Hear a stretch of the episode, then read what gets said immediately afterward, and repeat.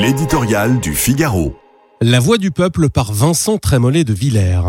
Le tragique aussi s'achève en politique. La mort de Dominique Bernard sous les coups d'un jeune islamiste originaire du Caucase transforme la loi immigration en loi d'urgence. Les bonnes âmes recommandaient de ne pas faire d'amalgame entre l'immigration et le terrorisme islamiste. L'horreur d'Arras les a apparemment débarrassés de cette prévenance. Il faut dire que le dossier est éloquent. L'État a demandé à plusieurs reprises aux meurtriers de quitter notre pays, mais il est resté tranquillement à l'abri de nos lois, nos recours, nos dérogations. Il était devenu inexpulsable. La France protège ceux qui la menacent pourrait être le slogan d'une administration désarmée face à l'impunité des Depuis les jeunes filles égorgées gare Saint-Charles à Marseille en 2017 par un Tunisien en situation irrégulière jusqu'au professeur d'Arras. En passant par Samuel Paty décapité par un russe d'origine tchétchène, le cimetière des victimes de notre politique migratoire serre le cœur et nourrit la colère.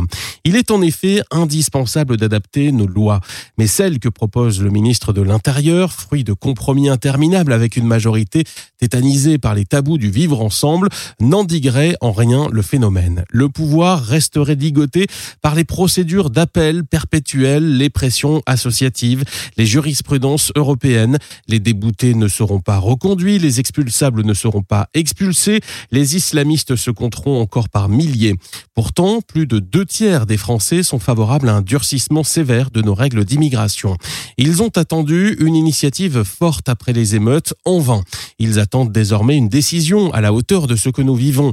Il est à craindre qu'il soit déçu. Il y a quelques mois, Éric Ciotti, Bruno Retailleau et Olivier Marlex avaient déposé une proposition de loi pour modifier la Constitution afin de restaurer notre souveraineté en matière migratoire avec en arrière-plan un référendum. C'est l'unique chemin praticable, le reste est cosmétique.